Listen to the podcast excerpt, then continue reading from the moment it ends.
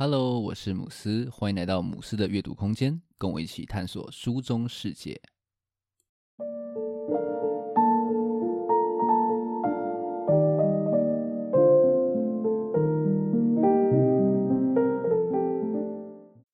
现在的欧洲呢，不管在科学、经济或者是政治啊等各个的层面，都在世界上位居这种主导的位置。我们现在啊，很多的现代社会制度也都是源自于欧洲。但是其实呢，在过去，西方世界曾经只是欧亚大陆的一个政经边缘的地带。那究竟是什么样的原因，让欧洲可以一转原本的颓势，成为当今世界的核心呢？今天要来跟大家分享《巨变时代》这本书。这本书的作者特里克·怀曼提出了一个看法，他认为呢，让欧洲扭转的关键就发生在一四九零年到一五三零年这四十年当中。究竟这四十年到底发生了哪些事情呢？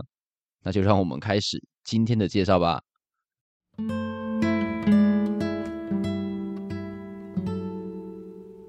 究竟一四九零年到一五三零年这四十年间，到底发生了哪些大事，让欧洲从边陲一举跃升为世界的核心呢？这边就让我来娓娓道来一下。首先，第一件事情是地理大发现，哥伦布呢发现了美洲，然后开启了大航海时代，也导致了殖民主义的兴起。第二件事情呢是现代国家的生成，在这段时间呢。各个王国开始非常激烈的去竞争，还有扩张，也让国家呢从原本效率低落的封建体制，转变成高效率的官僚机器。第三件事呢是金融制度的改变，在这四十年里面呢，银行家崛起了，簿记还有借贷等这些金融手法，慢慢的呢变得更加成熟，也开始呢深入的去影响了国家、教会等各个的层面。第四件事呢是资本主义兴起，资本主义的兴起呢导致了资金的流动变得非常的快速，各个地方呢交易变得非常的频繁，整个欧洲大陆呢也形成一个非常密集的债务网络。第五件事情呢是军事革命，在这段时间呢发生了非常多大大小小的战争，也让军事呢从原本小规模的战斗转变成一种规模化的事业。同时呢，这些战争也让军武技术非常快速的去成长。第六件事情呢，是印刷业的产生。印刷业兴起呢，让知识获得了普及化的机会，也让资讯的流动呢变得是更加的迅速。第七件事情呢，是宗教改革。大家应该都有在历史课本上面读过，就是马丁路德跳出来挑战了过去教宗这种至高无上的权威性。然后呢，也导致了传统社会秩序的崩解。上面所说的这些事情啊，每件事情其实都是非常大的变革。那很可怕的是呢，他们都发生在这短短的四十年当中哦。这些大事情有些时候是互为因果，有些时候呢又彼此是浓密的去交织，然后呢就创造出了非常可怕的综效，让欧洲迎来了巨大爆发。像是印刷术就间接促成了宗教革命，马丁路德呢就是依靠印刷术才可以去快速的散播他的学说。同时呢，哥伦布也是因为有印刷术的关系，他才有机会去大量的阅读，还有学习前人那些丰富的航海知识。另外呢，像是国家的扩张需要非常大量的战争，那战争最需要的是什么呢？钱嘛。那很多王公贵族想要打仗，但是缺钱。那怎么办呢？那他们就只能够尽其所能的去举债来筹钱。那这样子的举动呢，也让这些信贷的制度可以说是更加的活络，银行啊，还有各类的金融制度也因此呢非常蓬勃的去发展。然后其实战争也是推动军武科技进步的一个原动力啊。然后因为王室对于金钱的需求呢，让他们也都很积极的去投资一些航海计划。希望说呢，可以透过这些海外的探险去夺取财富。像哥伦布这样子的一些探险家呢，就是因为有这一层的背景，才有这种发挥的舞台。然后他们从海外去掠夺回来的资金，又让王室更有本钱可以继续去资助探险，形成了一种正向的循环。作者在书中的这段话，我觉得形容的相当的好。远航异域探险。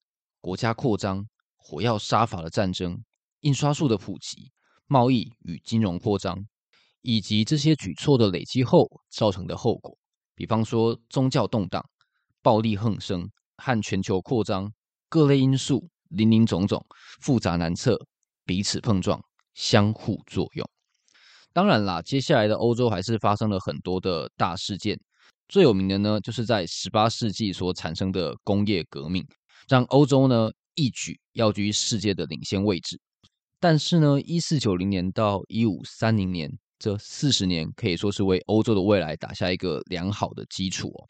我觉得或许可以这样说，这些大事件在对的时间、对的地点相遇，彼此融合反应，最终呢，迸发出了人类文明的闪亮火花。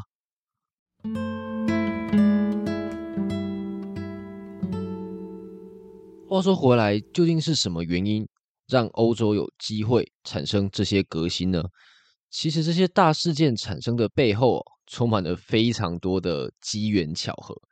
像是哥伦布啊，他其实曾经以为说地球其实并没有很大，但是呢，地球其实比他以为的还要大上是非常的多。所以当初呢，哥伦布等于是根据一个错误的观念去执行规划他的航海目标，没想到呢，却反而被他就是误打误撞的找到了一片新的世界。要是他当初知道说哦，地球其实是非常的大的话呢，那他是否会出航，恐怕还是未知数。另外，像是当初欧洲在大西洋还有印度洋的扩张，也绝对不是什么哦有远见的计划。那些商人呢，只是满脑子想要得到垄断权，去赚取这种巨额的暴利。然后那些王公贵族呢，就是像我前面所说的，他其实是为了打仗要去筹钱，才会不断的去赞助这些商人去冒险。基本上呢，就是要满足自己的这种争权的野心哦。那书中是这样子形容那时候的状况：人们热衷于追求财富，而且为达目的不惜诉诸暴力。但是这些好像不怎么纯正的动机呢，却意外的产生了非常多的正面影响。像我上面提到的金融制度的改革啊，还有军事革命，等于是大大的改变了欧洲世界的进程。此外啊，那时候欧洲的匮乏也意外的成为了它这种成长的原动力。书中有提到，像在同个时期的鄂图曼土耳其帝国，反而是因为太有钱，国库常常有盈余。让他们其实不需要去背负债务，反而呢就没有机会去发展出一些信贷还有金融的制度。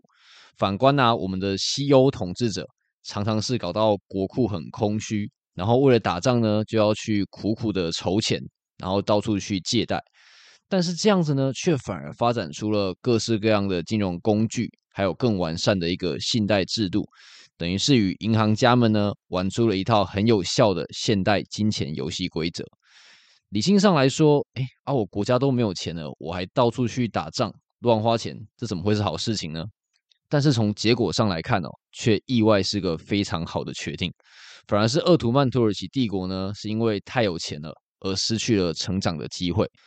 简单来总结一下哦，那个时候欧洲的这种匮乏还有混乱，其实就有点像是一种火苗一样，在各种机缘巧合的助燃之下呢。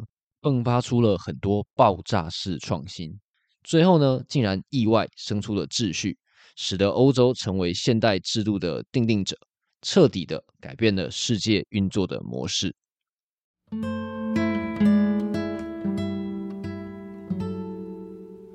这些爆炸式的创新，乍看是非常的辉煌，但是呢，在这些光彩的背后，其实充满了很多的阴影。作者就形容这段历史有资产也有负债，像是资本主义刚兴起的时候，有个很典型的做法叫做圈地。这些充满野心的企业家为了要获取更高的报酬，就将原本的田地转成了牧场。那你从资本主义的逻辑来看呢、这个做法其实非常的合理。毕竟在那个年代呢，放牧的报酬是远远要比农耕还要高上许多。但是呢，这对那些原本务农的居民就悲剧了，他们只能被迫离开自己生长的土地，然后呢，成为了资本主义潮流下面的牺牲品。另外，许多的变革更是真真实实的踩在鲜血上面，像是那些高效帝国崛起的背后呢，所依靠的是非常大量的战争。欧洲各地啊，可说是饱受战争的摧残，烽火蔓延，生灵涂炭。然后那时候呢，不单是欧洲付出了这样子的鲜血代价，那些被西方暴力征服还有奴隶的异邦，更是非常的惨烈。书中有提到，欧洲的远征本质上绝对不是那种规矩的贸易，而是血腥的掠夺。其实呢，如果只是要追求那种大的利润，他们大可以用一些和平贸易的手段去换取像是香料、黄金这些的贵重物品。但是他们却选择了一条比较轻松但是残忍的道路，像是著名的航海家达伽马就留下一条狠心烧毁穆斯林商船的记录。船长残忍无比，毫无怜悯之心，不仅烧毁这艘船，也烧死船上所有的人。很多的人呢，更是从摩洛哥、加拉利群岛、西非，还有新世界被运到欧洲，然后成为了奴隶。然后那些被地理大发现的新世界是更惨哦，他们不但是被暴力的征服，还被这些欧洲人传来的新疾病可以说是肆虐。书中提到，在哥伦布抵达不到两代人的时间，西班牙人所到过的那些加勒比海地区的原住民，就几乎是全数的灭亡。如作者说的，为了创造和进步，某种程度的创造性破坏不可或缺。但即便如此，破坏依然是破坏。作为现代人，在享受这些革新好处的同时呢，我觉得也不能够忘记，这些东西都是由许多人用鲜血去换来的。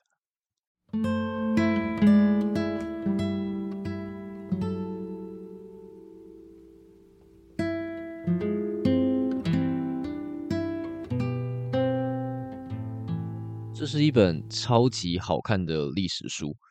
作者的观察非常的敏锐，然后他的书写方式呢是非常的迷人，让我仿佛啊好像回到那个时代一般，沉浸感非常的够。这边我念个描述战争的段落，来让大家感受一下。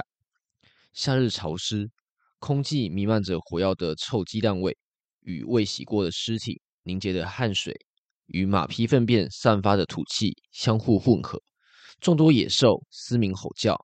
但钢铁互碰的叮当声、火枪绳的尖锐声、弩弦的松动声与大炮的轰动声将其淹没了。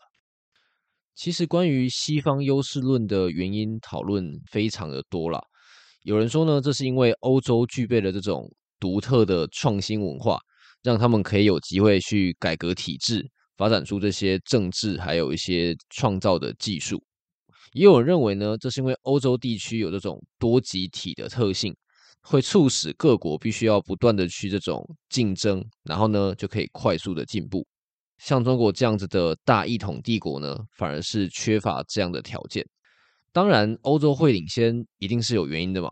但是呢，就如同作者在书中所说的，究竟要追溯到多远？你总不能说哦，耶稣基督诞生的时候，欧洲就注定会在现在成为世界的核心的吧？这本书提出这种关键四十年的说法，我觉得大致上来说是有说服我的。但是呢，也就如我前面所分享的，这些进步啊，还有革新背后，其实充满着各种混乱，还有随机。如果啊，你回到一四九零年，看到那个时候非常混乱又不堪的欧洲，你真的有这种远见，可以知道说他们未来会一路高歌，成为世界的核心吗？呃我觉得啊，读历史或许就是要让人学会跳脱这种理所当然的叙事陷阱。我们不能够忽略说，随机黑天鹅事件在历史上所扮演的这种重大的角色。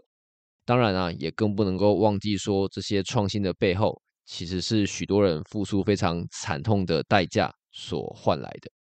突然想到，我们现在是不是也处在类似的这种关键节点呢？像是网络社群的兴起，让人们陷入了前所未有的认知混乱，变得是越来越极化，还有对立。然后虚拟货币的兴起，好像可以说是又再次的挑战了传统的金融体系。还有人工智慧 AI 的崛起，更是让很多人相信所谓的奇异点已经是近在眼前了。我想啊，或许历史总是惊人的相似。当前的我们呢，好像也是处在这样子一个有点混乱，但是又充满活力的时代。只是呢，身处当中的我们可能会活得还蛮辛苦的，就是了。或许啊，在很多年后，未来的人们可以享受到这段混乱所带来的光辉，那这样我们付出的努力 也就值得了吧？那今天的分享就到这边。如果你觉得节目不错的话，可以订阅并分享给身边的朋友，也欢迎给节目打五颗星，让更多人可以看到这个节目。如果你对今天介绍的内容有兴趣的话，也欢迎留言或者是私讯来跟我互动。只要到脸书或者是 IG 搜寻“母狮的阅读空间”，就可以找到我了。最后，感谢你的收听，我们下一本书再见。